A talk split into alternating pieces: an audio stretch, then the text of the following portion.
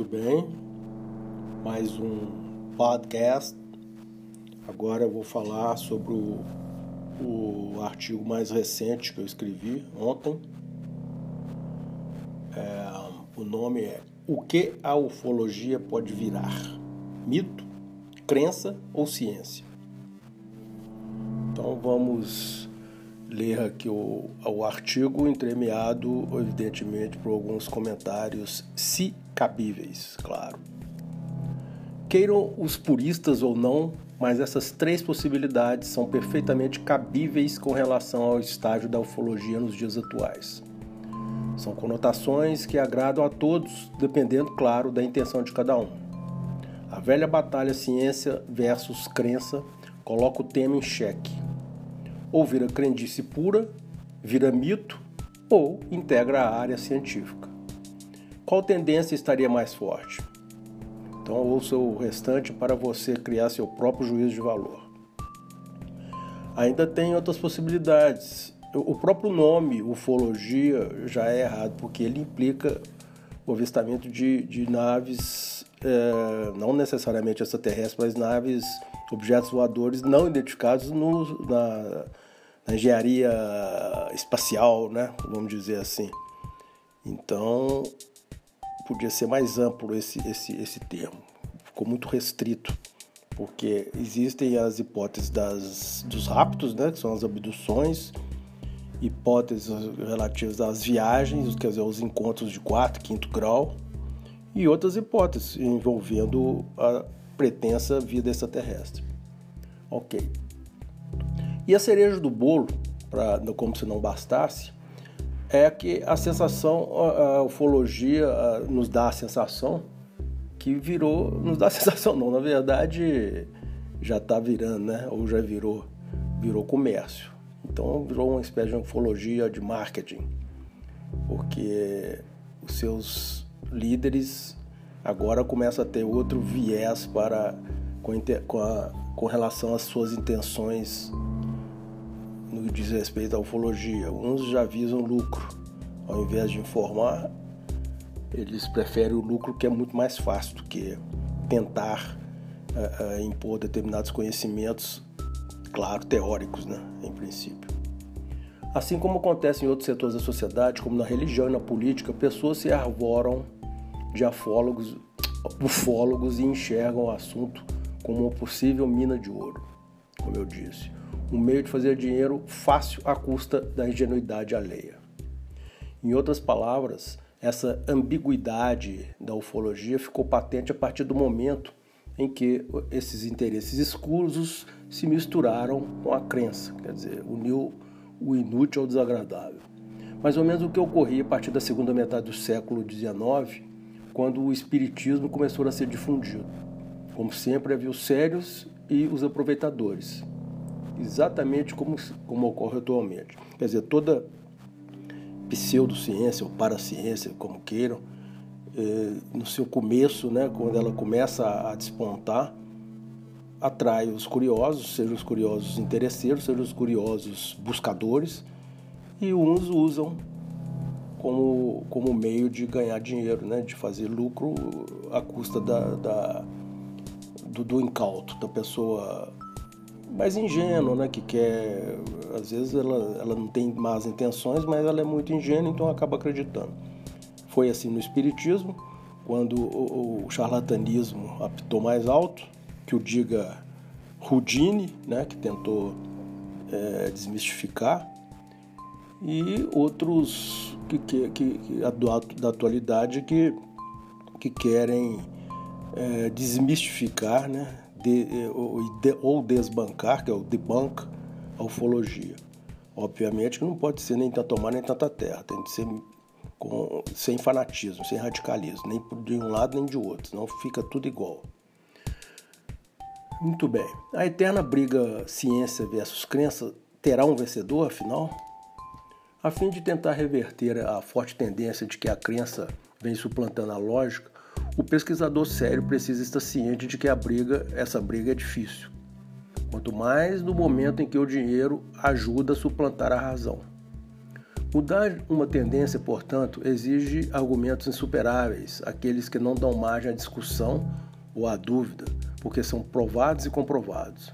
Por isso é que a ufologia é um estudo, precisa ah, ser um estudo, um estudo bem fundamentado para que seja crucial e, e, e desmonte a qualquer tentativa de crença. Quer dizer, quando há lógica não existe a palavra crença. Ou seja, a arte de acreditar não pode suplantar a arte de contestar, né? através das comprovações empíricas.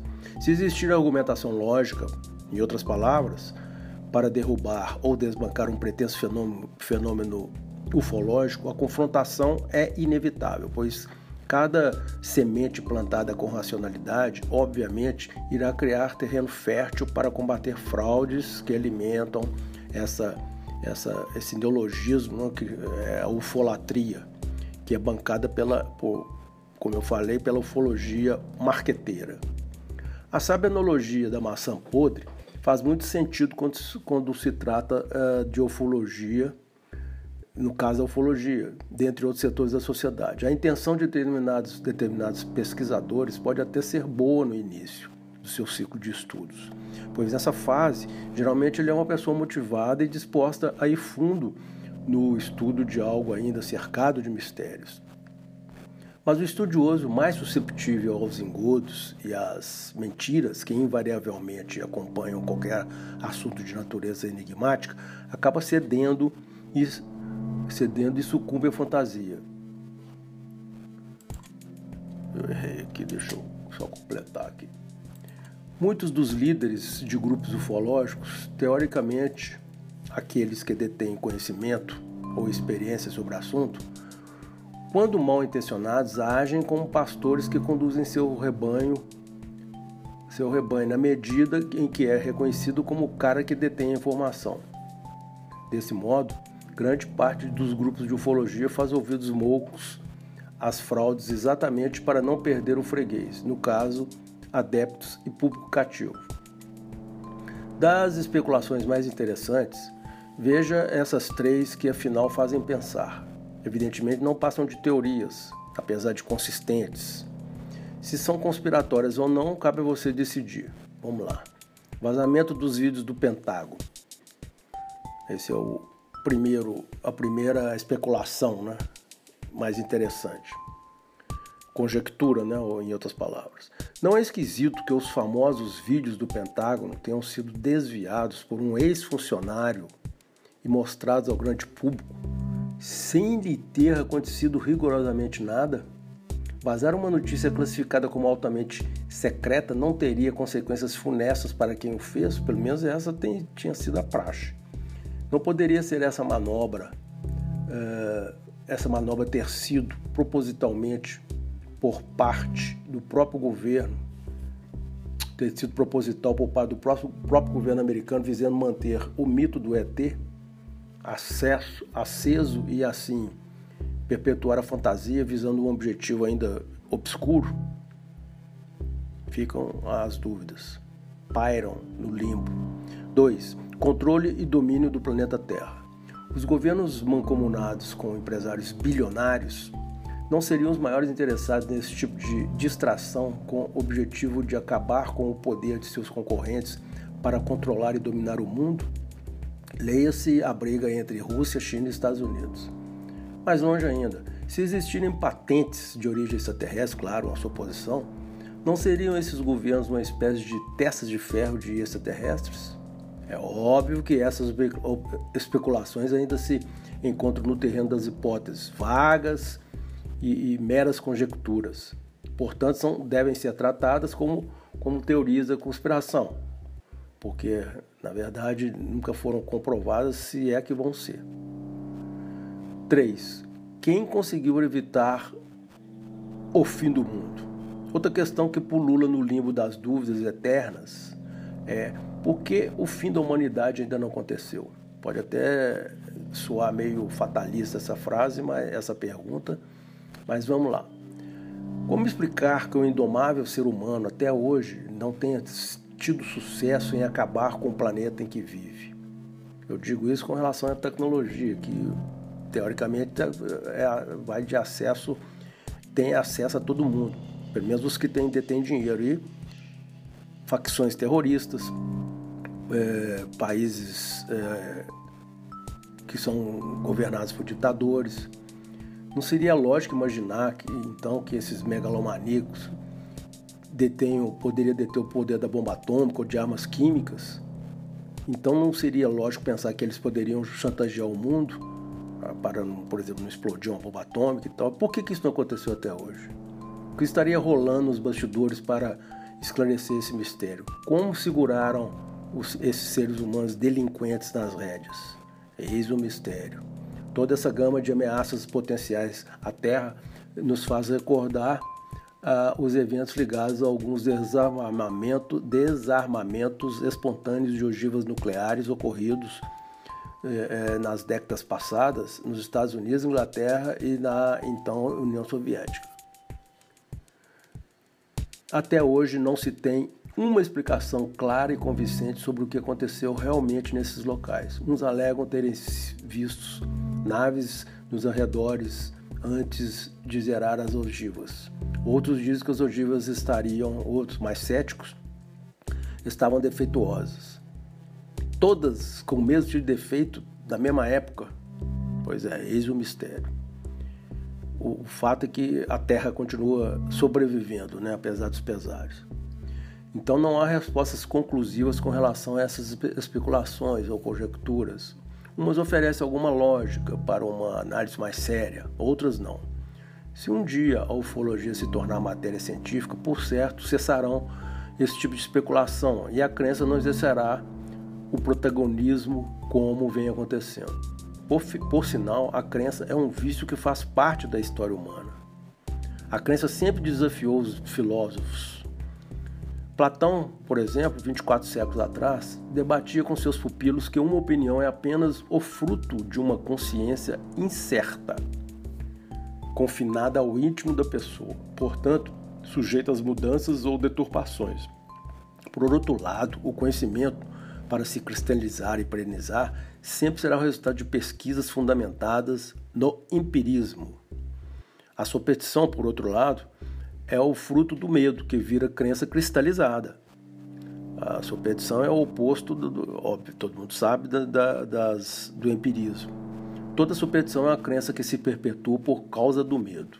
Assim nascem as lendas e os mitos, tão comuns na ufologia. O medo é um estímulo, um instinto inerente não somente ao ser humano, mas a qualquer ser vivo. Os animais, as plantas também possuem essa reação de autoproteção contra qualquer mal iminente. Um exemplo interessante para, para ilustrar esse, esse medo né, que, que vira superstição uh, é um, suponhamos, um veado tem pavor quando as folhas de uma árvore fazem barulho. Ele foge, ele ouve as folhas e pica a mula. Ele se sente ameaçado e tem medo de ser morto por um leão faminto. Por que isso acontece então? Por causa do vento. As folhas eh, das árvores das árvores fizeram barulho. O veado, certa vez, ouviu e logo depois viu um leão ameaçador. A partir de então, o veado associou o barulho o barulho das folhas ao o leão faminto. Esse evento virou uma superstição, porque toda vez que ele se, ele se ele comentou lá com seus pares, toda vez que bater, que ouviu o barulho das folhas, é sinal que tem alguma ameaça por perto. Então, o meio mais eficiente para desbancar, desbancar as crenças é a ciência através da tecnologia. Copérnico, por exemplo, foi acusado de heresia depois de anunciar que o Sol era o centro do sistema planetário e que a Terra girava em seu entorno. Ele deu início a um confronto explícito de ciência contra crença. Além da perseguição que sofreu, foi duramente contestado por outros cientistas, provavelmente aliados da igreja ou interessados na vida fácil. Por sinal, qualquer semelhança com os dias atuais não será mera coincidência. A teoria de Copérnico batia de frente com a teoria de Ptolomeu, que era apoiado pela igreja, diga-se de passagem, que colocava a Terra como centro do sistema solar. E até hoje essa linha de pensamento não mudou muito, pois aqueles que combatem os mitos e outras crenças, como no caso da ufologia, sofrem carga pesada de quem tem outros interesses. como no caso do próprio nosso grupo identificado. Melhor arma para derrubar esse mal é a tecnologia, desde que bem empregada, obviamente. É o que aconteceu com Copérnico, que mais tarde foi perdoado pela igreja, alegando que alegava erro de interpretação. Na verdade, o pedido de desculpas não seria possível se não fosse a invenção do telescópio, pois não há como contestar o óbvio. Qualquer teoria tem que obrigatoriamente passar pelo crivo científico antes de ser considerada um postulado definitivo e sem margens às, às especulações. Para alcançar este crivo, uma teoria deve ser repetida através de experimentos por cientistas diferentes e em ocasiões e locais igualmente distintos. Caso alcance a unanimidade, vem a público e se materializa como ciência credenciada. O medo, o, o, medo, o método científico tradicional é fundamental para o credenciamento de qualquer hipótese. A replicabilidade entre os pares assegura o resultado da experiência, evitando que se torne algo exclusivo a um determinado experimentador num único local e numa única ocasião. Ou seja, são necessárias condições controladas a fim de eliminar a influência de fatores estranhos que possam prejudicar o resultado imparcial. Em outras palavras, para que um, uma determinada hipótese vire uma, demonstra, vire uma demonstração empírica, né, comprovada, ela tem de ser replicada em outros locais para que ela vire um postulado definitivo. Porque aí as condições do ambiente, o, os próprios cientistas com, com opiniões relativamente né, distintas entre eles, sendo comprovada em todos esses meios, esses meios, esses ambientes, né, esses locais, obviamente não se discute mais. Virou, virou fato. O modelo idêntico deve ser copiado na ufologia para que se torne uma matéria eminentemente científica e não se torne meio fácil para crentes de ocasião, fazedores de mitos e para interesses escusos.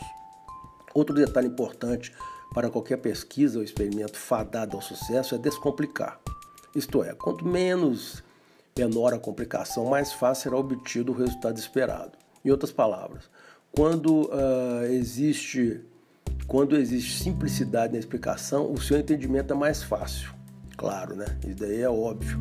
Tudo que se complica menos, o, acesso é maior pelas pessoas, principalmente os leigos. E assim se expande também para os leigos, como eu disse. Quer dizer, Quanto menos forem os questionamentos e as dúvidas, mais rápido será a aplicação. Descomplica... Essa descomplicação nos faz lembrar da navalha de Ockham, princípio criado pelo filósofo uh, Guilherme de Ockham no século XII. Ele disse: peraí, deixa eu só corrigir aqui. O princípio da navalha de Ockham se sustenta que entidades teóricas não devem ser multiplicadas sem necessidade. Teorias complicadas de difícil entendimento podem ser deixadas de lado, mas se elas forem explicadas de forma simples e direta, seu resultado irá aumentar as chances de sucesso porque o seu alcance será bem mais amplo. Em, em, eh, grandes descobertas e grandes eventos, eventos nunca seriam, teriam sido propostos, postos em práticas, se não tivessem sido teorizados de forma simples e direta. Muitas vezes a, a crença, por exemplo, supera a ciência porque é muito mais cômodo acreditar no que foi dito ou pregado, mesmo sem provas, do que ter que fazer ginásticas mentais para, de, é, decifrar um determinado teorema, que evidentemente sempre é complicado. Então, quando a teoria é fácil de entender, o comodismo peculiar ao crente não vai acontecer. Grande parte das crendices sempre envolve elementos de desonestidade na reunião de provas ou numa falha lógica na resposta a problemas teóricos. É o que acontece de novo na, na ufologia. Por exemplo, a pessoa vê uma luzinha estranha no céu para depois espalhar, aí depois ela começa a espalhar que é, se trata de um desvoador. Mais fácil e cômodo do que verificar as condições do tempo naquele momento, o tráfego aéreo estava consistente com o objeto e outros parâmetros meteorológicos que poderiam dar consistência ao, ao, consistência científica ao avistamento. Então, falsificar provas forjando um fenômeno virou prática corriqueira dos montadores de mentiras. A única forma de evitar práticas perniciosas como a montagem e eventos ufológicos de qualquer natureza, de eventos, de eventos ufológicos de qualquer natureza, deixa eu corrigir, é, antes de tudo, respeitar os pré-requisitos da metodologia científica, isto é, para acatar a lógica que espreita o evento. Navegar em mares revoltos sem uma bússola é arriscado. Por isso, é melhor flutuar na calmaria, porque foram respeitadas as condições atmosféricas previstas nos equipamentos. É isso aí. Eu, por causa disso, não gostei, não vou tirar. Somente a ciência pode desbancar crenças oportunistas, pois crer porque se conhece é diferente de crer sem conhecer. É isso aí.